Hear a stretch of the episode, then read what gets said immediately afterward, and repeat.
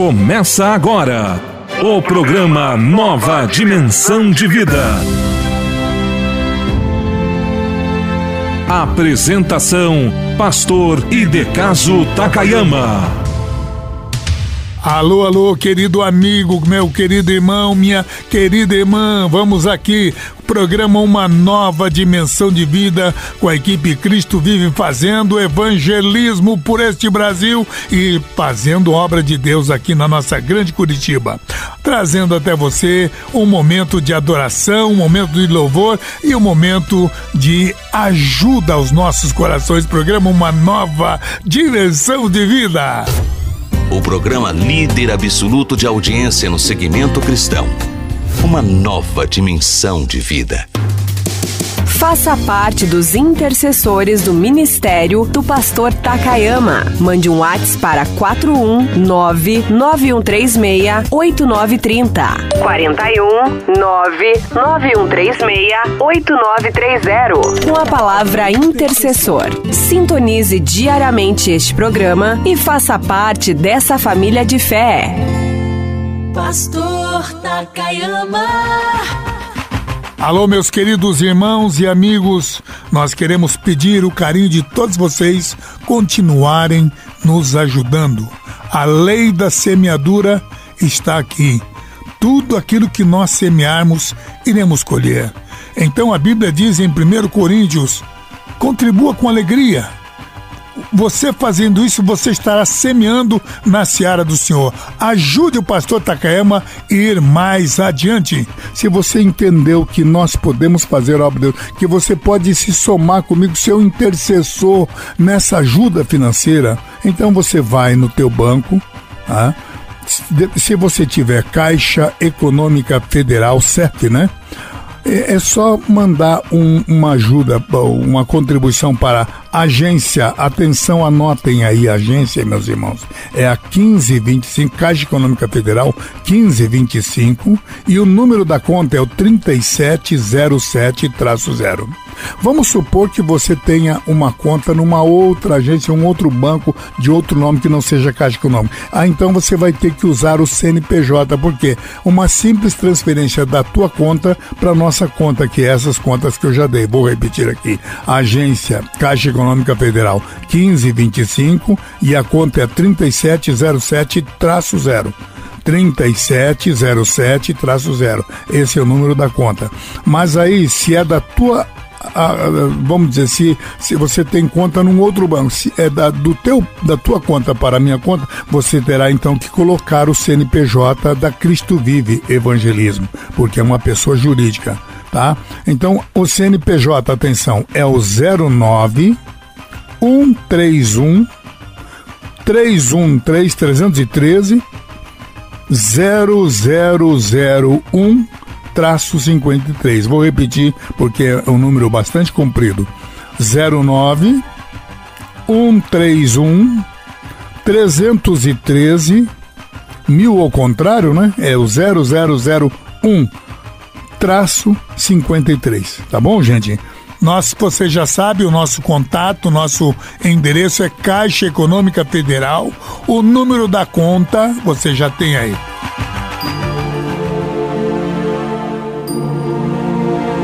Momento da Palavra.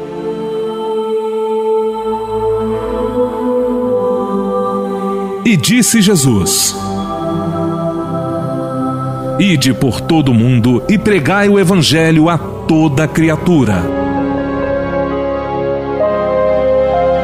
Ouça agora a mensagem da Palavra de Deus.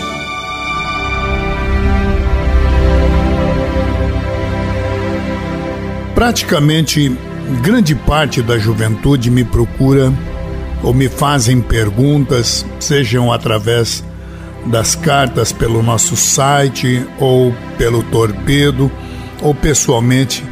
Normalmente um jovem ou uma pessoa me procura perguntando: "Pastor, como eu faço?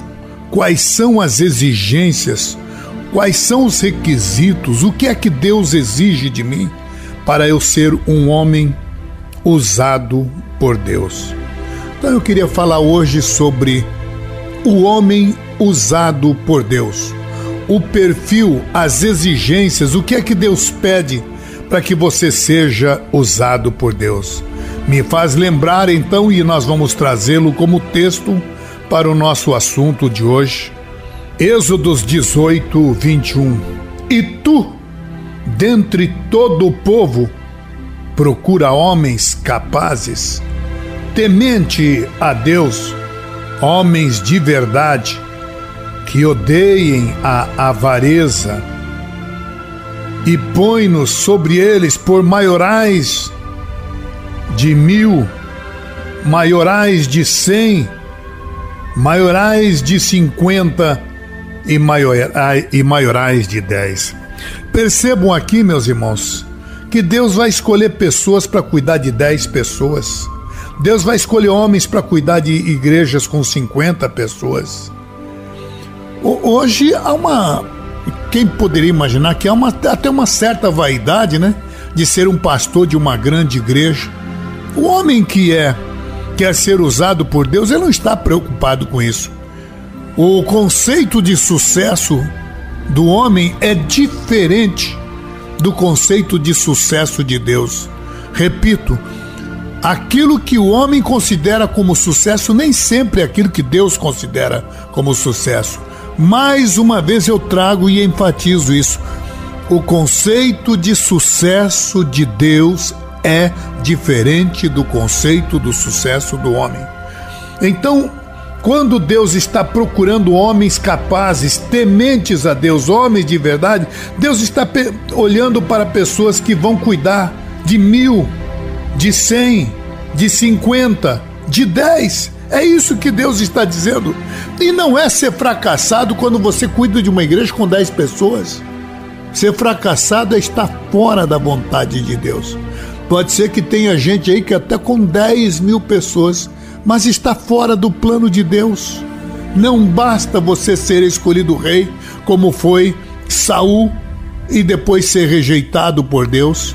Foi aprovado pelos homens, mas rejeitados por Deus. Agora nós vamos ver na Bíblia o que são esses homens em Êxodo 18, verso 21. E tu, dentre todo o povo, procura homens capazes o que é ser capaz? Aqui já na sequência diz: tementes a Deus. Capaz significa ser temente a Deus. Só vai ser capaz se você for um homem temente a Deus. Homens de verdade que odeiem a, a avareza. Então vamos ver, porque a grande pergunta que fazem é: como é que eu posso ser um homem usado por Deus? E aí vem a palavra, né? Ora, o ser usado por Deus é homem consagrado. O que, que é ser esse sentido na, na, no nosso idioma? O que, que é consagrar, meu irmão? A pessoa consagrada significa uma pessoa separada. Né? Consagrar vem de ser sagrado. Uma pessoa só pode ser sagrado por Deus se Deus o consagrar. Então, não é o diploma, não é a cultura humana, não são as técnicas de retórica, não são as virtudes pessoais de não basta você ter qualidades pessoais, ter uma excelente memória, ter um estudou no, no, na universidade ou fez um curso de oratória e é um exímio orador, é um conhecedor do grego, da etimologia, da palavra, do hebraico, do latim. Ora, meu irmão, não é isso que vai fazer de você um homem usado por Deus. A gente vê na Bíblia que o, o primeiro grande homem usado por Deus, quem foi? Um homem que não tinha passado pela letra, não era membro do Sinédrio nem doutor da lei, era um homem do povo, que até uma certa idade trabalhou como um profissional profissional, fora completamente da área espiritual, mas era um homem que tinha algumas qualidades, era humilde, é, era temente, ele, ele, ele acreditou, ele teve fé quando Jesus disse: Vem, segue-me, aquele moço de nome Simão, que depois Deus muda para Pedro, renuncia o barco, renuncia a rede, renuncia a profissão e vai seguir um homem que mal acabara de conhecer. Ele teve fé. E como é que Deus provou se ele tinha fé ou não? Mandou o Pedro ir no barco, voltar para o barco, estava lavando rede, que já era, é, era a parte final, a parte terminal de uma atividade depois que termina a pesca, pescando ou não, tem que lavar, limpar a rede, dobrar. E aí mostra algumas virtudes. Era homem com responsabilidade. Podia não ter letra, podia não ter faculdade, podia não ter feito um curso especial, mas ele sabia qual era a responsabilidade. O homem que Deus quer usar é um homem temente, é um homem, é um homem que tem responsabilidade, mas também é um homem que renuncia. Por quê? Aí Jesus disse: Bom, agora vamos ao alto mar. E aí, quando Jesus disse: Olha, agora aqui lance a rede. Esse Pedro disse: Olha, Senhor, eu, nós já tentamos pescar a noite toda, não conseguimos nada, mas sob a tua palavra lançarei a rede. O que é que ele demonstra? Primeiro, ele renunciou ao seu conhecimento, ele renunciou à sua vaidade. Quem conhecia aquela área era ele. Ele podia dizer: Ô oh, Senhor Jesus, eu sei que o Senhor é um bom orador, o senhor é um grande ensinador. Ah, o senhor começa a falar de uma maneira que eu nunca tinha visto, por parábola. Realmente o senhor, eu soube que o senhor era um grande carpinteiro. Mas veja, o senhor é carpinteiro. Eu sou eu sou pescador. O senhor conhece a Galileia. O senhor conhece Nazaré. Eu, eu conheço aqui o mar. Aqui quem conhece sou eu. Quem é pescador aqui, profissional, sou eu. O senhor não tem o direito de chegar para mim, né? É, tenho que dar até risada, por quê? Porque de, de, de, pesca entendo eu, o senhor entende de, de carpintaria, senhor Jesus, o senhor entende de falar. Pedro podia ter feito tudo isso, mas Jesus, quando manda ele lançar a rede, ele diz, e aí Jesus vê nele as qualidades que é preciso, não é a escola, não é a faculdade, mas as qualidades que a pessoa tem ou não tem, meu irmão. Qual é a qualidade? Jesus disse: Lança a tua rede aqui, Pedro. E Pedro olha para Jesus e disse: Olha, eu tentei a pescar a noite toda, como quem diz, o profissional da pesca aqui sou eu. Tentei pescar a noite e nada consegui. Quando ele diz e tentei pescar a noite, qualquer pescador sabe que a bora boa para lançar a rede é à noite, né? e não é de dia. Aí Jesus manda ele lançar a rede ali. O homem já tinha tentado pescar, tinha sido frustrada frustrado todo o trabalho. Ele diz: Havendo eu tentado pescar a noite toda, nada consegui. Porém, Senhor, olha aqui vem a qualidade a qualidade da visão, da entrega. Entrega aqui é sinônimo de fé. Renúncia aqui é sinônimo de fé. Visão aqui é sinônimo de fé. Humildade aqui, fé é humildade é sinônimo de fé. Porque se não tivesse fé, não teria acontecido nem renúncia, nem entrega, nem obediência, nem humildade, absolutamente nada. Jesus vê nele a primeira virtude. Pela fé ele foi humilde, ele renunciou, ele entregou. Senhor, tentei eu pescar a noite toda, nada consegui. E aqui vem a humildade, o homem que obedece outro que nem pescador não era, ele era carpinteiro, mas ele percebeu que além, olha que visão, meu irmão, além daquele homem entender que podia não ser pescador, era carpinteiro de profissão, mas além da questão da profissão, além do carpinteiro profissional que estava ali, ele sabia que o próprio Deus, olha a visão espiritual. Então, o homem que quer ser usado por Deus, tem que ser como Pedro. Não é questão da cultura. Não é questão de ser um profissional, não, meu irmão.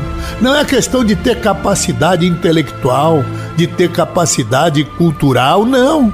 Mas é ter essas virtudes que independe de estudo, que independe de conhecimento técnico, te tecnológico, teórico. Não, senhor ele, ou a pessoa tem ou não tem, isso não tem como comprar, isso não tem como adquirir livro e estudar, isso não tem como comprar numa prateleira, ou tem ou não tem, ou é ou não é.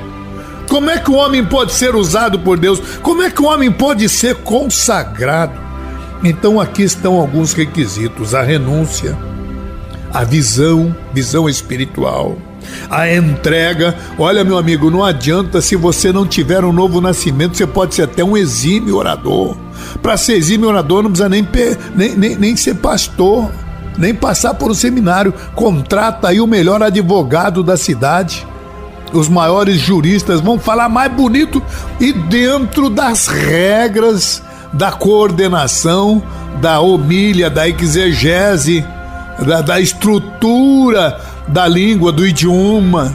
Ora, Então não é isso que vai fazer de você um homem usado por Deus, porque você tem qualidade. O que eu vi ao longo desses meus anos, homens com, mas extremamente técnicos. Tinha um que a gente, na minha juventude, o povo chamava ele de o homem enciclopédia, o homem dicionário. Ele, quando pegava, mostrava um conhecimento extraordinário. Ele usava mais ou menos assim: olha, eu quero falar sobre é, qualquer palavra que ele usava, ele colocava dez sinônimos. Era impressionante, mas é um homem que ninguém nem se lembra mais dele na história como pregador. Né? Por quê? Não basta ter o vernáculo, não basta ter um erudito na palavra, não basta ser um técnico no conhecimento, é preciso para ser usado por Deus. Pedro, que era o grande, ele podia falar, né? Disso ele diz na sua última carta, na segunda carta de Pedro, no último capítulo, no penúltimo versículo, ele diz: Antes crescei o que? Na graça e no conhecimento. O que eu estou dizendo com isso? Que você pode ter conhecimento, não é errado ter o conhecimento, não é errado estudar. Por favor, não pense que eu estou aqui é, fazendo alusão à ignorância, não ser, amar a ignorância é ser o maior dos ignorantes. Eu não estou dizendo que você não possa estudar, que você não possa ter um seminário, que você não tenha cultura. Não estou te rejeitando porque você tenha conhecimento, tenha estudo, tenha humilha, tenha curso teológico, faculdade. Não é nada disso. O que eu estou dizendo é que você pode ter tudo isso, mas se não tiver a graça, Pedro diz: crescer o quê? É, veja que ele não diz crescer primeiro no conhecimento, depois na graça. Como também não diz primeiro na graça e depois no conhecimento. Mas ele coloca uma ordem: antes crescer na graça. Se você não tiver um novo nascimento, a glória de Deus explodindo no teu santo do santo, no teu lugar do Espírito, você pode ter todo o conhecimento, você pode até ser um grande orador, um grande administrador, um grande técnico, um homem elogiado pelo seu conhecimento, pelo seu cabedal de cultura, mas não vai servir para nada para fazer obra de Deus. Deus. Você, para fazer obra de Deus, meu querido, né, tem que ter a graça. Por isso que Pedro diz: crescei na graça, olha aí, primeira graça e também o conhecimento. Então, esse sentido que a Bíblia diz, esse termo consagrar-se, né, significa o quê? Dedicar-se a Deus, tributar a Deus, destinar a Deus a sua vida, você é uma pessoa separada por Deus. Paulo fala, olha, sobre Barnabé. Aí, aí a gente vai ver tantos outros dedicados a Deus. E o maior dos exemplos é o Pedro, homem sem nenhuma cultura. Mas Jesus disse: lança a rede. E Pedro disse: sob a tua palavra eu lançarei a rede. Primeiro, creu na palavra de Deus. Se você não crê nessa palavra, meu irmão, não seja pregador. Ah, não vai resolver não vai adiantar. Sob a tua palavra lançarei a rede. Mostrou que humildade, mostrou que confiança na palavra, mostrou que é, renúncia da sua vaidade, do seu ego, da sua provisão. É assim que Jesus chama. Para ser homem consagrado tem que ser chamado. Há algumas exigências. A primeira condição para ser homem consagrado por Deus é a renúncia. Olha aqui, quando Jesus começa a chamar os primeiros discípulos, vamos lá para Marcos, capítulo 1, versículos, deve ser do verso 16 até, vamos ver, os versos seguintes.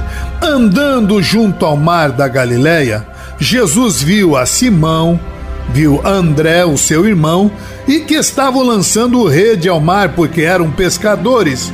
E Jesus lhe disse, lhes disse: Vinde após mim, e eu farei com que sejais pescadores de homens. E Deixando logo as suas redes, o seguiram e passando dali a pouco adiante viu Tiago, filho de Zebedeu, também João, seu irmão, que estavam no barco consertando as redes. E Jesus logo os chamou e eles deixaram o seu pai Zebedeu no barco com os jornaleiros e foram após ele. Olha que tremendo espírito de renúncia. Assim como Pedro, Jesus chama a, a esses outros, filhos de Zebedeu, a João, a Tiago, ao irmão irmão de João, a Simão, a André. Olha como é que Jesus chama. Primeiro, ele cobra a renúncia. Primeira qualidade da pessoa fazer obra de Deus é a renúncia. Com isso, é, eu, vou trazer o meu exemplo aqui, meus irmãos. Quando eu eu, eu tinha todo um sonho de vida, como qualquer filho de imigrante. Meus pais vieram do Japão e queria ter o orgulho de dizer para os seus irmãos, para os seus parentes, para o pessoal que estava no Japão: olha, o nosso filho está aqui, hoje é um médico. Eles queriam que eu me tornasse um médico, e não era só eles, eu também me desejava isso. No entanto, quando chega no momento, eu vejo que Deus está me chamando, aquela cobrança, Deus me chamando para a obra. Eu um dia tive que chegar no meu pai e tipo, pai, mãe, estou deixando tudo para fazer obra de meu Deus do céu. Meus pais, claro, não iriam e não compreenderam. Naquela hora ficaram muito aborrecidos e minha, muito cá entre nós, gente. Qualquer jovem adolescente estaria nessa hora, não é? passando por ele um turbilhão de, de questionamento. Meu Deus, vou largar tudo isso. A certeza de ser um profissional bem sucedido, médico, para ser pregador. Nem sei se esse negócio dá salário. Naquele tempo, irmão, ser obreiro era realmente vocação, porque não tinha, não tinha nenhuma promessa de, de, de, de, de, de emprego, nada. Ministério não era emprego. E eu deixo tudo, todo sonho de adolescente, todo um projeto de vida para fazer obra de Deus. Meu pai, na hora, ficou maluco e fez uma chantagem pensando que eu, eu não iria. Uh, se, se fosse um emocionalismo, eu ia repensar duas vezes. Ele, disse para mim: Meu filho, se você quiser esse negócio de crente aí, esse negócio de, de igreja, pode cair fora de casa. Agora, se você quiser continuar aqui, você vai ter roupa, comida, caderno, vai ter nosso apoio para você terminar a tua faculdade. Tem tudo. E além de tudo mais, meus irmãos, eu tinha bolsas de estudo. Eu tinha ganhado tudo, não tinha que pagar nada. Eu tinha feito um concurso e tinha ganhado isso no meio de 12 mil acadêmicos. 12 mil e poucos acadêmicos. Eu tinha tudo, um plano, um projeto de vida mas naquela hora, quando ouvi a voz de Deus, eu acreditava, como acredito, eu acreditei e disse: não, vou deixar tudo para fazer a obra de Deus. Na hora, meus pais ficaram muitíssimo aborrecidos. Quando eu renunciei a tudo, larguei todo o meu sonho, sonho de adolescente. Agora imagine os desdobramentos de tudo isso, a ironia dos meus parentes, a zombaria deles os meus amigos de universidade me ridicularizavam, olhavam para mim, o meu exemplo, e criticavam, riam, irônica. Havia uma ironia tremenda, meus amigos. Eu era tido como escória, como lixo, como loucura, numa época em que ser crente era retrógrado, era, era retardado, era fanatismo. E agora, pior ainda, é no meio de uma cultura secular como a cultura japonesa. Quando eu renuncio tudo, imagino meus parentes, meus pais, eu compreendo que eles estavam cobertos de razão de pensar dessa forma, era loucura. Mas eu tinha convicção. Deus exigiu de mim para que eu, eu. Aliás, Deus não exige nada, Ele apenas lança para aqueles homens que, que possam. Se você quer ser usado por Deus, você tem que ser provado na renúncia. Na visão, eu tinha visão de que seria um homem usado por Deus, meus irmãos. Exigia também a minha entrega, a minha humildade. Foi o que Pedro fez, deixou tudo para ser pescador de homens. E é claro, estamos vivendo um mundo, um mundo que oferece o prazer da vida, o sucesso da vida, a fama da vida, as posições, o status.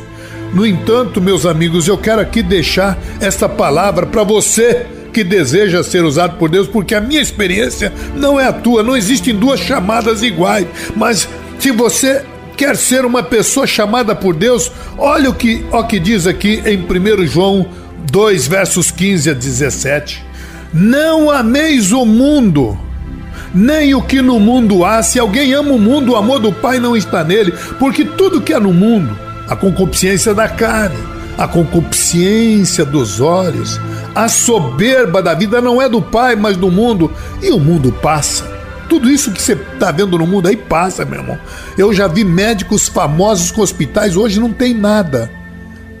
A, a, vida é assim, hoje tem, amanhã não tem. Conheço milionários que investiam na bolsa, ontem eram trilionários, hoje estão vivendo de favores. Então, esse é o mundo. Aqui diz: o mundo passa, sua concupiscência, mas aquele que faz a vontade de Deus permanece para sempre. Ora, eu acreditei nessa palavra, eu acredito no que Jesus disse. Eu então entendi que não era nem renúncia, era um ato de fé. Mas vamos dizer, nós precisamos, se você quer ser um homem usado por Deus, tem que se esvaziar.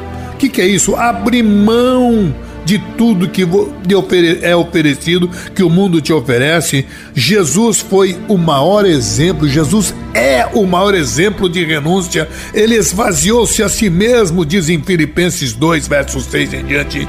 Renuncia sua glória, deixa a glória do Pai. De, Jesus era Deus e deixa tudo para vir aqui à Terra nascer num lugar onde qualquer um de nós teremos vergonha de nascer. Qual de vocês gostaria de nascer? numa estrebaria, num, num, num curral, meu amigo. O, a, o berço de Jesus foi aquele coxo. Ah, aquela manjedoura era um coxo onde os animais comiam sal e capim seco. E foi ali que nasceu quem? O Salvador do mundo. Que é humilhação maior do que isso? É a renúncia. Jesus é o exemplo de renúncia. Ele renunciou-se a si mesmo, ele esvaziou-se a si mesmo. E aqui vem, vamos dizer, a primeira característica, a consagração. Ser usado por Deus significa consagrar-se. Consagrar-se significa ser separado para ser usado de uma maneira santa. Isso é sagrar, é, é ser usado por Deus. E Deus é santo, santo, santo. Se você quer ser usado por Deus, tem que começar a entrar pelo caminho. Ah? Então, o primeiro passo é a renúncia. Depois, para ser consagrado exige-se visão. Quem olha pelos olhos carnais vê aqui um futuro. Mas que futuro, não é, minha gente? 50 anos, 30 anos, a vida acaba. Ontem eu conheci homens poderosos, hoje não são mais nada, já estão até mortos. Ontem eu conheci pessoas bilionárias, hoje não são nada. Ontem eu conheci pessoas famosas, hoje nem existem mais. Ontem conheci roqueiros maravilhosos, hoje estão vivendo de favores. Ora, meus amigos, mas quem tem a visão espiritual, ele enxerga além da morte. Quem, quem tem a visão desse mundo, o máximo que ele enxerga é o caixão que ele vai viver. Né? Mas quem tem a visão de Deus tem um horizonte muito mais largo. É a visão da dificuldade. Nós sabemos que o mundo é assim. Eu me lembro, meus irmãos, que a visão da miséria, porque a Bíblia diz, eh, na visão de Isaías, primeiro ele tem a visão do pecado, da, da imoralidade, o mundo podre da cabeça aos pés. É isso que eu vejo uma nação apodrecida, não é? Visão da miséria, né? Eis que sou homem de lábios impuros, visão da miséria, meu irmão. Homem de impuro lábio, habito no meio de um povo de impuro. Nós vivemos num mundo horrível. Conheço entradas de igreja onde os jovens, ao invés de buscar a Deus, estão ali na porta da igreja, estão, que nem aquele paralítico, estão na, na, dentro na entrada do templo, mas está sempre paralítico. Fazendo programinhas, o que tem, meus irmãos, o submundo de porta de igreja, esquinas próximas à igreja, meninos ou meninas que vão na porta para buscar tirar o jovem da igreja para transar, para fazer coisas horríveis. E e olha que alguns conhecem a palavra, né? estão nas portas do templo aí, achando que estão fazendo o máximo. Coitado, enganados pelo Satanás, verdadeiros paralíticos que não conseguem entrar, tão que nem aquele paralítico da porta formosa. Eu espero que Deus possa lhe permitir o encontro e você hoje mudar esse teu padrão horrível, vítima nas mãos do Satanás. Olha com a visão do futuro, Deus quer usar você. Tá tudo pronto para você ser usado por Deus, mas infelizmente está aí debilitado, decadente, em pecado e pior, tirando moços ou rapazes ou meninas da igreja para essa vida nojenta de pecado, de prostituição, verdadeiras Sodomas e Gomorras nas portas das igrejas. E a pobre mãe, o pobre pai pensa que a menina está na igreja, o menino está na igreja, estão lá na esquina verdadeiros horrores, maus testemunhos, as pessoas que vão entrar na igreja, eu vou entrar nada, olha essa menina que diz que é da igreja aí. Hã? E aí a pessoa se decepciona porque verdadeiros atos que mancham, que maculam, que entristecem a Deus. Mas vamos dizer, no meio dessa situação, você tem a visão. Eu me lembro, meus irmãos, quando deixei tudo, eu estava preparando cruzada, era eu e um jovem hoje falecido chamado Floriano Peste. Nós fomos preparar uma cruzada numa cidade no interior aqui próximo a Irati, numa época que não tinha asfalto. E ali, quando eu estava caminhando no meio daquela lama, depois de Irati, eu quando olhei aquele lugar disse: Meu Deus, um frio, lama e chuva. Pensava eu comigo, meu Deus, este seria o último lugar na vida que eu viria. Na hora deu uma explosão na minha cabeça, no meu coração, e Deus dizendo: Ah, é aqui que você acha que é o pior lugar do mundo? Bem, eu achava, né? Porque era um lugar que tinha muita chuva, eu não gostava de muito frio, muita chuva. Né?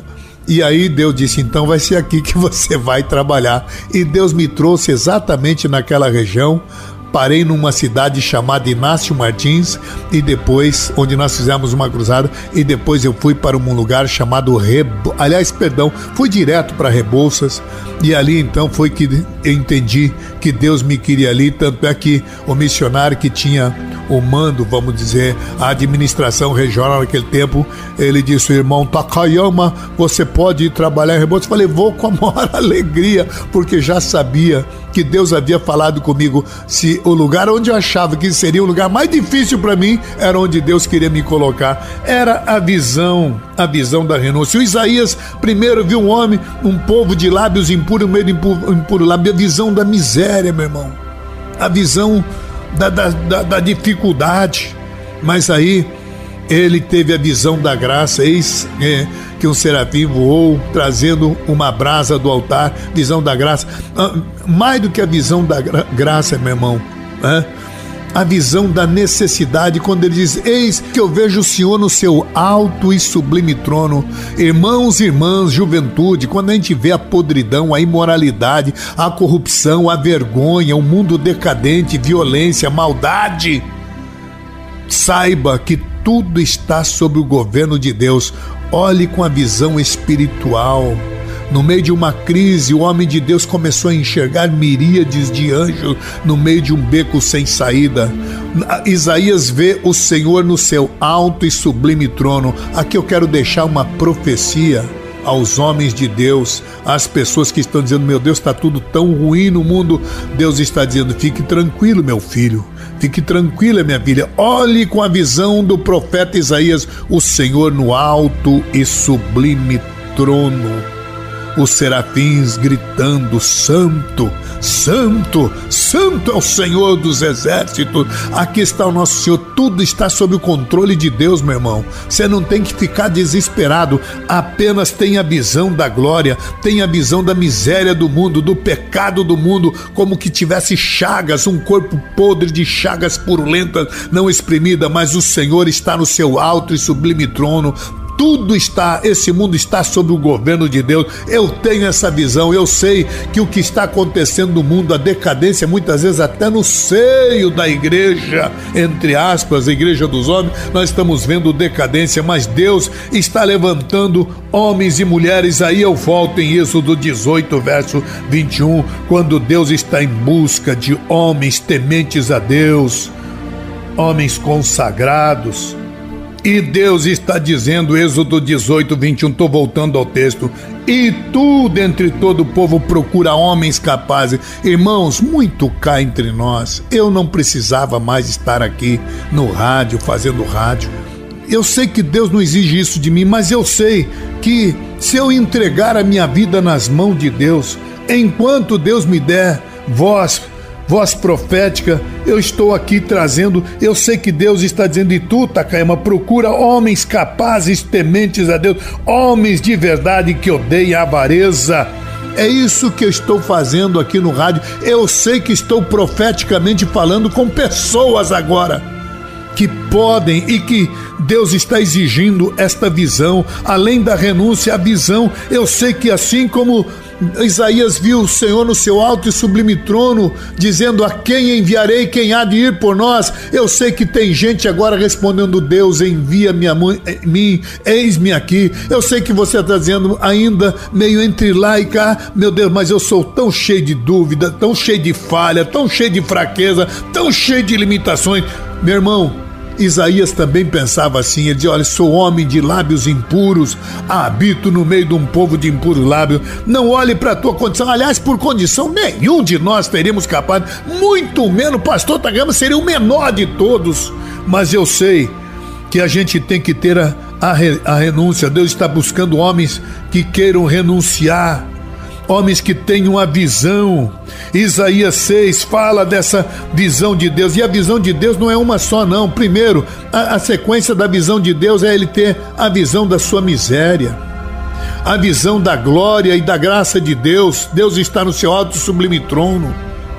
Eis que eu vejo o Senhor no seu alto sublime trono, mas também tem que ter a visão da graça, o serafim que voa e, e com a sua brasa purifica a minha boca. É isso que Deus está te fazendo, mas também tem que ter essa visão tríplice, a visão da necessidade. Será que você pode enxergar a necessidade de Deus? Ele não quer usar computadores, ele não quer usar nada desse mundo, ele quer usar você, meu irmão. E se você se calar, Deus pode até levantar tijolo, Deus pode suscitar pedra, Deus pode usar animais. Você não chegou a tanto, nem eu. Então, Entregue-se nas mãos de Deus, esqueça essa questão de capacidade humana, mas se você, Deus está dizendo, procura homens capazes, tementes a Deus, esta é a condição para ser um homem usado por Deus, temente a Deus, homem que, que, que de verdade que odeia a avareza, e aqui é que Deus está dizendo: e não importa se você vai ser pastor de mil, pastor de cem, pastor de dez, meu irmão, o que tem que ser é homem entregue nas mãos de Deus. O conceito de sucesso de Deus é você ser homem usado por Deus que tenha a visão da renúncia, a visão da miséria, a visão da necessidade, a urgência. Não há tempo a que perder. É preciso hoje entender, olhar com os olhos da necessidade, olhar com os olhos da carência, um mundo carente que precisa de você. Olhe com os olhos da fé, meu amado irmão, mas olhe também com os olhos da entrega. Olhe com homem usado por Deus, homem consagrado, é o homem que se entrega. Pedro disse: Olha, Senhor, eu tentei pescar, nada consegui, sou um profissional, mas agora és tu, Senhor. És tu que está no comando. Sob a tua palavra eu lançarei a rede. É uma entrega, meu querido irmão. Vamos voltar ao Antigo Testamento. A Bíblia fala da entrega. Abraão entregou o quê? Entregou o que ele tinha de melhor. Se fosse o dinheiro, Deus ia pedir para ele o dinheiro. Mas o melhor para ele, a, o, o, o, maior bem que ele tinha era o seu filho Isaac, Gênesis 22. E ele então faz o que? Deus diz: então quero filho. E Abraão rejeitou, Abraão titubeou, Abraão vacilou, mas de maneira nenhuma. Se é isso que tu deseja, Senhor, é teu. É isso que Deus quer. Davi também entregou entregou todos os bens para a construção do templo de Jerusalém, está lá em 1 Crônicas 29. Aí você dirá, tem tão pouco. Então vamos ao exemplo da viúva pobre, daquela viúva que entregou coisa que para mim e para você não teria valor nenhum, duas moedas mas duas moedas dentro da teoria da proporcionalidade da pro... olha meu irmão ela era só é, duas moedas que para nós não vale nada mas ela era tudo que ela tinha e Deus se alegrou. Ela possuía, tudo que ela possuía eram aquelas duas moedas e ela entregou para Deus. Lucas 21, 41 mostra o que Deus pede de cada um de nós. Deus espera de cada um de nós, de você que está me ouvindo, a sua vida, o seu coração, a sua mente, a sua inteligência, os teus dotes, os teus dons, os teus talentos, as tuas oportunidades. Eu espero que cada meu irmão, cada pessoa que esteja me ouvindo possa entender que estamos na hora final e Deus está levantando batalhão de homens, e aqui eu trago de novo Êxodos 18, 21. E tu, dentre o povo, procura homens e mulheres capazes tementes a Deus, homens de verdade, mulheres de verdade que odeiem a avareza. É isso que Deus está trabalhando, se você quer ser um homem usado por Deus, ouça o que o Espírito está dizendo a você. E finalizo aqui trazendo mais uma virtude de um homem usado por Deus. Sabe qual é, meu irmão? É o homem que tem amor. Quando nós amamos intensamente, o amor não mede sacrifício, não mede nada, não vê barreira, não vê obstáculo. Quando a pessoa tem amor, é a, a pessoa se entrega, se rende.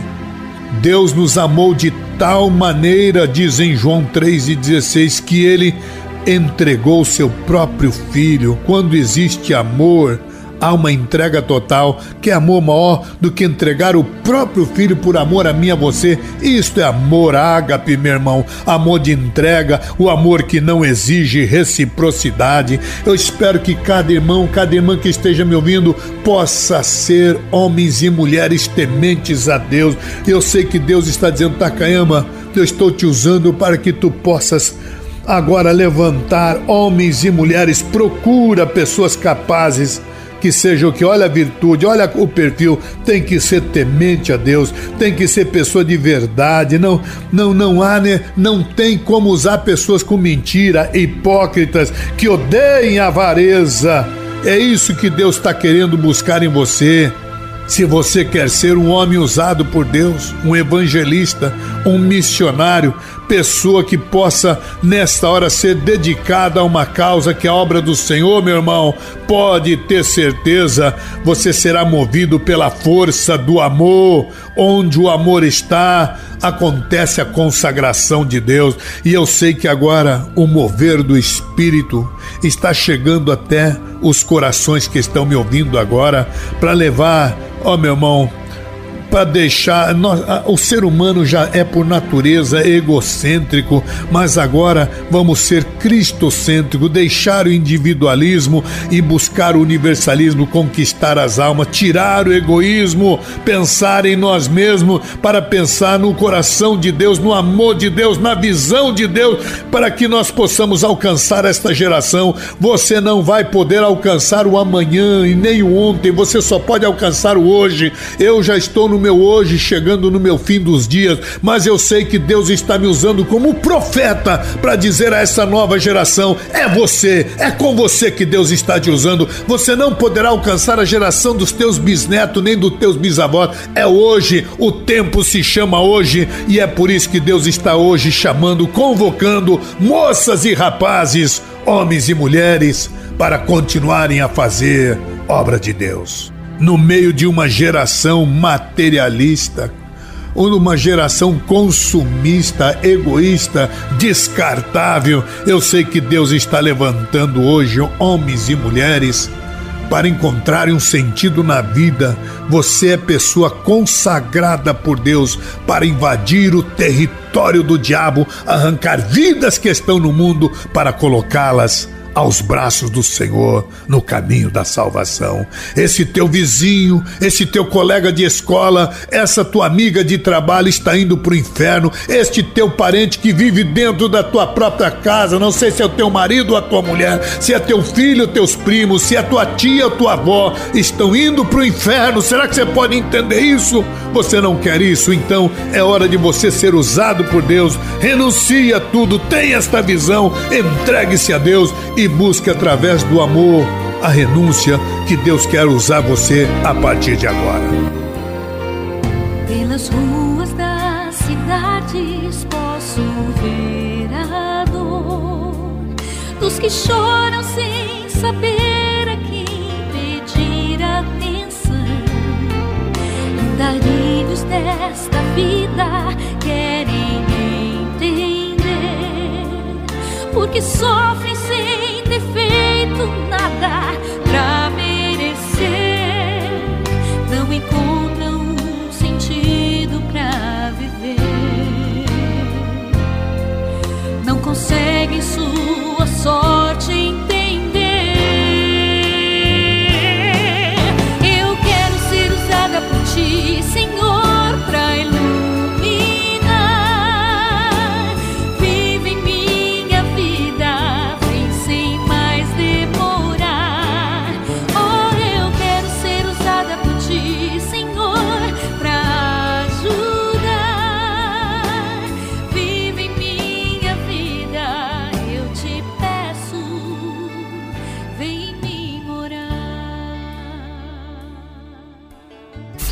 agora no programa Uma Nova Dimensão de Vida.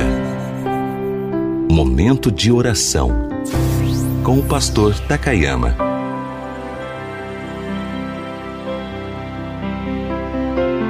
Deus bondoso, Deus soberano, eu sei que tu estás buscando homens e mulheres que se entreguem, está buscando homens e mulheres capazes, tementes a Deus pessoas que estão agora, Deus, reconhecendo a necessidade de serem ferramentas, Atos 9,15, para serem usados por ti. E tu está dizendo: Tu és para mim a partir de agora uma ferramenta para ser usada em minhas mãos. Deus, levanta este homem, esta mulher, para uma obra poderosa. Tira o sentimento da avareza, da, da, do egoísmo, ó Deus, e coloca neste coração o sentimento da salvação, o coração de Cristo nesta vida.